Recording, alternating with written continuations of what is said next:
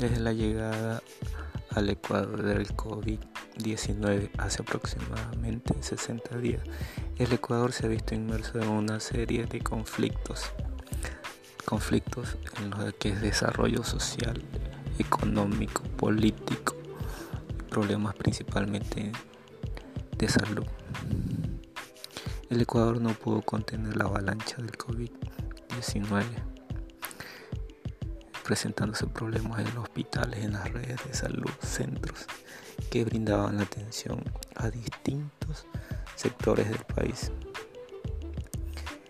evidenciando fuertemente los niveles de corrupción que existen en estos. Problemas que agudizaron más que todo el endeudamiento económico que tenemos, problemas que hicieron que en nuestro país se emitan ciertas leyes y decretos en favor y a su vez en contra de las clases menos desprotegidas, siendo el trabajador el cual sintió todo el peso de la carga.